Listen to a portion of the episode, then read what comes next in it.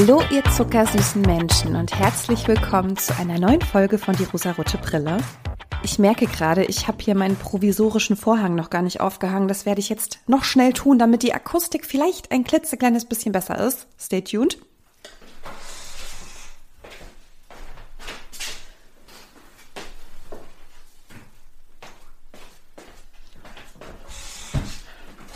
So.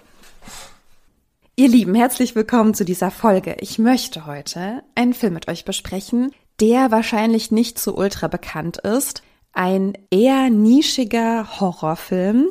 Aber ich habe da passend zu diesem Podcast sehr, sehr viel hineininterpretiert oder herausinterpretiert, was mich dazu bringt, diesen Film zu besprechen. Er hat nämlich ein sehr spannendes Thema. Er heißt auch noch Man beziehungsweise man spricht es ja Min aus, das ist ja die Mehrzahl. Also es geht um Männer. Der Titel des Films ist literally Männer. Dieser Film ist im letzten Jahr erschienen und Regie geführt wurde von Alex Garland. Ich bin hier gerade noch ein bisschen auf Wikipedia unterwegs und wollte mir anschauen, was er noch kreiert hat, ob ich davon irgendwas kenne. Ach, Ex Machina. Ja, alles klar. Also, falls ihr Ex Machina kennt, das ist auch ein sehr, sehr guter Film. Ist auch von Alex Garland. Also, ja, doch, jetzt wo man es weiß, man sieht so ein paar Parallelen so vom Filme machen, von der Stimmung, die dieser Film so transportiert. Aber heute soll es ja um Men gehen. Men, Min, Mans, Männers, ihr wisst schon. In diesem Film geht es um unsere Protagonistin Harper. Harper begleiten wir auf ihrer Reise ins Dörfliche, aufs Ländliche. Sie möchte raus aus der Stadt, sie möchte Urlaub machen und zwar ganz für sich alleine. Was ein Traum. Sie mietet dort ein Haus und sie hat vor, dort ganz alleine zu sein. Sie möchte lesen und mit sich sein und ganz viel in die Natur und spazieren gehen. Und endlich mal wieder den Kopf frei bekommen. Sie braucht jetzt diesen Freiraum und diese Zeit für sich. Es gibt immer wieder Rückblenden in dem Film. Also wir sehen zum einen, was ihr im Jetzt passiert, also in diesem Ferienhaus. Und man sieht, wie es eigentlich dazu gekommen ist, dass sie in dieses Ferienhaus fahren wollte, warum sie raus wollte aus ihrem Alltag. Und zwar ist ihr etwas Schlimmes widerfahren. Harper war verheiratet das ist jetzt noch nicht das Schlimme, wobei irgendwie schon. Eigentlich kann ich darüber gar keine Witze machen, weil genau das ist der kritische Punkt. Denn sie hatte leider einen sehr, sehr manipulativen, sehr toxischen Ehemann. Wie ihr auch immer wisst, ja, ich schlage wieder 500 Bögen. Schaut bitte einmal in die Show Notes. Sollte es eine Stelle geben, in der ich länger über ein kritisches Thema spreche, dann habe ich euch das hier vermerkt. Aber wir reden über einen Horrorfilm, also es wird heute um das Thema Tod gehen und auch um Gewalt. Und wenn ihr euch mit diesem ganzen Thema nicht wohlfühlt, dann es gibt diese Folge oder ja, wie gesagt, schaut einmal in die Show Notes. Vielleicht ist es auch so praktisch verpackt, dass ihr diesen Part überspringen könnt.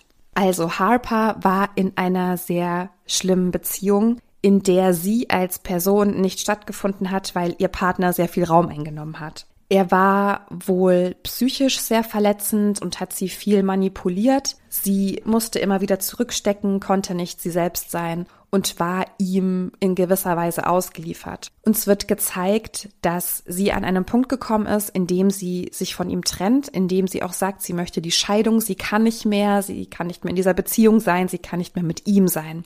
Und ab diesem Zeitpunkt fängt ihr Mann damit an, ihr mit Suizid zu drohen und zu sagen, wenn du dich trennst, dann bringe ich mich um.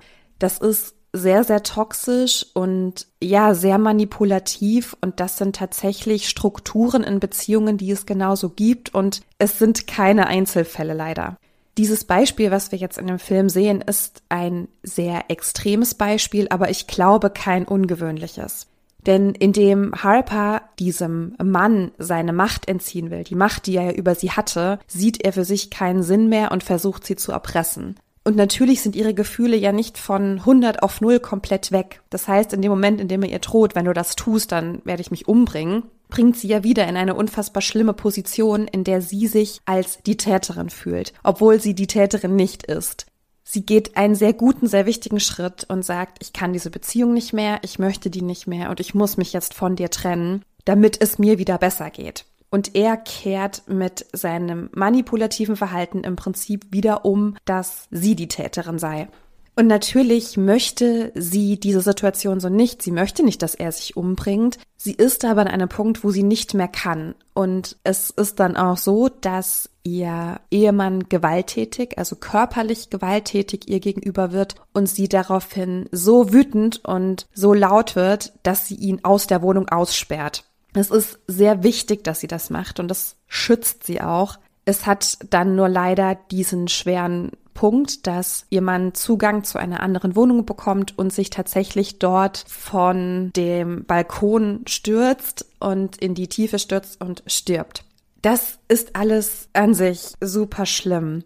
Das Problem an der ganzen Sache ist jetzt für Harper, dass sie sich ja unfassbar schuldig fühlt. Sie ist nicht schuld daran, was er getan hat. Sie bekommt aber das Gefühl, dass sie Schuld daran trägt, weil hätte sie sich nicht getrennt, hätte sie ihn nicht aus der Wohnung geworfen, hätte sie diese Distanz nicht aufgebaut oder aufbauen wollen, dann wäre er nicht tot. Ja, aber dann wäre sie auch noch in dieser schlimmen Beziehung, in der sie einfach nicht sie selbst ist. Ich will damit nicht sagen, dass es gerechtfertigt ist, dass er tot ist oder also gar nicht. Das wirkt alles so, als würde das eine das andere hervorrufen, aufeinander aufbauen. Das ist tatsächlich nicht so und das ist auch ganz wichtig, dass ihr das auch so seht. Und es ist mir wirklich ein krasses Anliegen, weil wenn in einer Beziehung eine Person sich nicht wohlfühlt, sich nicht gut fühlt, sich ausgenutzt fühlt, beschämt wird, dann ist das nicht die Schuld dieser Person und auch alles, was darauf folgt, wenn man sich trennt oder wenn man bleibt, völlig egal, ist nicht die Schuld dieser Person.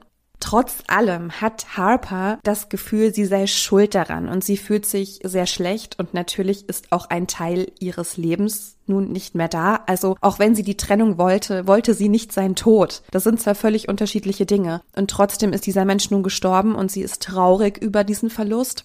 Sie ist traurig darüber, wie das alles passiert ist und sie möchte raus. Sie möchte Abstand bekommen und möchte diesen Schmerz und diesen Verlust verarbeiten. Also wir starten schon mal mit einem unfassbar feministischen Thema und das ist ein hartes Thema und ich merke das auch gerade, wenn ich darüber spreche, dass es mir sehr, sehr schwer fällt, die richtigen Worte zu finden, weil ich nicht mich so extrem ausdrücken will. Ich versuche es auch irgendwie so zu formulieren, dass es nicht triggernd für betroffene Personen ist, wobei ich glaube, ich werde das hier sowieso markieren, weil es triggernd ist. Falls ihr aber jetzt noch die ganze Zeit dabei seid und mithört, es ist mir ein großes Anliegen, euch zu sagen oder mir gerade irgendwie zu sagen, dass es niemals eure Schuld ist, wenn sich euch gegenüber jemand manipulativ und erpresserisch verhält. Es ist niemals eure Schuld. Ihr habt es nicht herausgefordert. Ihr seid nicht falsch. Ihr seid mit eurem Wesen nicht schuld daran, wenn andere Menschen euch scheiße behandeln das ist ein Mantra, was wirklich extrem wichtig ist, weil in toxischen Beziehungen, in manipulativen Beziehungsformen es immer der Person mitgegeben wird, sie sei an etwas schuld, obwohl sie nichts dafür kann. Und das ist wieder ein sehr krass strukturelles Problem. Hier geht es um Macht, hier geht es um das Patriarchat. Was nicht heißt, dass nicht auch Frauen die Täterinnen sein können. Aber wenn wir es wieder als ein Konstrukt sehen, als ein System, in dem wir alle leben, ist es nicht individuell, es ist strukturell und das ist ganz wichtig zu verstehen, wie schlimm das ist, aber auch wie viel Bedeutung es für das Thema Feminismus auch hat. So, ich versuche gerade irgendwie wieder den Bogen zu bekommen, okay? Ich hoffe einfach, ihr habt Verständnis dafür, was ich jetzt eigentlich sagen wollte. Ich hoffe, es war jetzt nicht zu wirr oder so in diesem Film wird uns ja diese ganze Geschichte, wie es dazu gekommen ist, dass Harpers Mann nun verstorben ist, wird uns erst so Stück für Stück erzählt. Und das ist sehr, sehr spannend. Man hat irgendwann so eine Ahnung, irgendwann weiß man es schon vorher oder vermutet es zumindest und irgendwann wird es aufgelöst und man sieht, ah, okay, so ist es also passiert, dass er nun nicht mehr da ist und sie diesen Urlaub im Ferienhaus machen möchte. Sie kommt in diese ländliche Gegend und bekommt eine Hausführung und den Schlüssel überbracht von jemandem, der dieses Ferienhaus eben vermietet. Und es kommt nun zu einem sehr, sehr interessanten Punkt, wie dieser Film aufbereitet und dargestellt wurde. Sie trifft nämlich in diesem kleinen Ort, in dem sie dann nun ist, auf verschiedene Männer und übrigens auch nur auf Männer. Sie trifft auf keine anderen Frauen. Sie trifft auf den Vermieter, sie trifft auf einen Polizisten, auf einen Barmann, auf einen Priester, auf eine schwierige Person, komme ich gleich zu, die sie verfolgt. Sie trifft auf verschiedenste Männer und all diese Männer werden von einem Schauspieler verkörpert. Was ich so unfassbar spannend fand, weil es so ein bisschen impliziert, alle diese Männer in diesem Raum, in dem sie sich nun bewegt, sie sind irgendwie alle gleich. Das ist selber spitzt gerade und das ist ein krasses Vorurteil und das ist auch nicht richtig grundsätzlich. Für die Situation, in der sich Harper aber gerade befindet, ist es sehr zutreffend und es macht auch so diese ganze Dynamik des Films ein bisschen aus. Also ich versuche es mal so ein bisschen zu erklären. Am Anfang ist es so, dass Harper gestalkt wird von einem Mann, der im Garten steht und durch die Fenster hineinschaut und der dabei auch noch nackt ist. Also es ist wirklich eine sehr, sehr gruselige, sehr schlimme Vorstellung. Dieser Mann wird festgenommen von einem Polizisten und dieser Polizist glaubt Harper aber irgendwie nicht so richtig, beziehungsweise sagt Harper, ich fühle mich bedroht, ich fühle mich unwohl, es ist alles irgendwie nicht in Ordnung, ich habe Angst. Und der Polizist sagt, ja, wir müssen den jetzt aber wieder freilassen, weil der hat ja nichts gemacht. Das heißt, dieser Mann, der sie stalkt, wird inhaftiert, aber nur für kurze Zeit. Er wird dann wieder freigelassen, weil sie ihm ja nichts nachweisen können, weil er hat ja nichts Schlimmes getan. Und auch das ist sehr symbolisch für die Gesellschaft, in der wir leben, dass Frauen permanent nicht geglaubt wird, dass sie nicht ernst genommen werden. Und Harper trifft das sehr, sehr stark. Sie wird überhaupt nicht ernst genommen in diesem Ort, in dem sie sich befindet. Sie muss sich immer wieder erklären, sie wird gegaslightet. Und Stalking ist eine Form von Gewalt, die ihr da widerfährt und es wird einfach nicht ernst genommen. Dann gibt es noch einen kleinen Jungen in diesem Dorf, der sie beleidigt, der ihr Schimpfwörter an den Kopf wirft. Das ist irgendwie ganz strange, sein ganzes Verhalten. In diesem Ort ist auch eine Kirche und Harper geht in die Kirche und dort hat sie Erinnerungen an die Vergangenheit, also das, was mit ihrem Mann passiert ist und sie hat eine Art Zusammenbruch. Sie fängt an zu weinen und zu schreien, weil es so weh tut und weil es einfach schlimm ist, daran zu denken und das zu verarbeiten. Und der Priester dieser Kirche bekommt es mit. Heißt das eigentlich Priester? Nein, das heißt Pfarrer. Ah, ich und katholisch, evangelisch, ich bin. Hm. Also, es ist der Pfarrer, der bekommt das mit, er spricht sie an und sie erzählt ihm die Geschichte. Also sie vertraut sich ihm an und sagt, was passiert ist, dass sie von ihrem Mann erpresst wurde und dass er daraufhin seine Drogen wahrgemacht hat. Und dieser Pfarrer gibt ihr komplett die Schuld daran. Also er gibt ihr kein gutes Gefühl in diesem Gespräch und er sagt so, hm, naja, aber überleg mal, irgendwie bist du ja auch selber schuld. Ja, du hast es ja irgendwie so gewollt. Sie ist in einer Art Notlage, sie ist emotional aufgewühlt, sie vertraut sich ihm an und sie wird nicht ernst genommen und ihr wird noch gesagt, sie sei schuld daran. Und ja, in diesem Film trifft Harper auf Creeps, ja, auf diesen Typ, der sie stalkt, auf diesen kleinen Jungen, aber das ist nicht das Schlimmste. Das Schlimmste sind Männer in Machtpositionen und sie hat auf jeden Fall zwei Männer in sehr starken Machtpositionen. Also ein Pfarrer hat ja irgendwie eine gewisse Macht über seine Gemeinde und auch ein Polizist hat Macht. Und gerade diese diese beiden sind so mies, aber nicht, weil sie diese Individuen sind, sondern weil sie Männer sind im Sinne von, es ist ein strukturelles Männlichkeitsproblem. Also es geht so ein bisschen um das System Mann beziehungsweise das System Männlichkeit. Oder vielleicht geht es auch um was komplett anderes und ich habe das nur so hineininterpretiert. Aber es sind Erfahrungen, die ich gemacht habe und deshalb sehe ich Dinge so. Es kann natürlich gut sein, dass ihr diesen Film völlig anders seht und denkt so, hä, was labert sie? Aber es geht im Prinzip darum, dass sie auf Männer trifft, die Machtpositionen innehaben, mal mehr, mal weniger. Im Prinzip ist ja auch ihr Vermieter in einer Art Machtposition, da sie ihm Geld dafür gibt, in diesem Haus zu leben. Und all diese Männer sind in ihrer Struktur toxisch männlich beziehungsweise auf eine Art männlich, die gefährlich für Frauen ist dass all diese Männer auch noch von einem Schauspieler verkörpert wurden, hat das eben sehr stark verstärkt. Ja, stark verstärkt, das ist ein super Ausdruck hat es einfach verstärkt, weil man so gesehen hat, dass das ja tatsächlich auch manchmal so ist oder so sein kann, dass eben diese Männer in ihrem System zusammenhalten und zusammen so funktionieren, dass sie eben Frauen schaden können. Wie gesagt, das ist jetzt alles sehr, sehr pauschal formuliert von mir. Ich kann es aber gerade irgendwie nicht anders ausdrücken und ich hoffe, ihr versteht auch, wie meine Kritik gemeint ist. Es geht mir nicht darum zu sagen, alle Männer sind immer gleich und immer scheiße. Das ist es nicht. Aber das System Männlichkeit, was von unserer Gesellschaft gewollt ist und gefördert wird, wurde hier sehr, sehr gut umgesetzt. Es geht um eine Frau, die permanent unter männlicher Macht leidet. Und nicht, weil sie das so toll findet oder weil sie sich nicht wehren könnte, sondern einfach, weil dieses System so scheiße Frauen gegenüber ist oder weiblichen Verhaltensweisen. Also ich hoffe, ihr könnt es irgendwie verstehen. Ich gebe hier mein Bestes, um mich gut auszudrücken. Ich weiß nicht, ob es funktioniert. Gebt mir Feedback dazu. Man spürt einfach sehr stark Beklemmung in dem Film. Der hat genau dadurch irgendwie seinen Reiz und ich bin genau deshalb dran geblieben, den weiter zu schauen.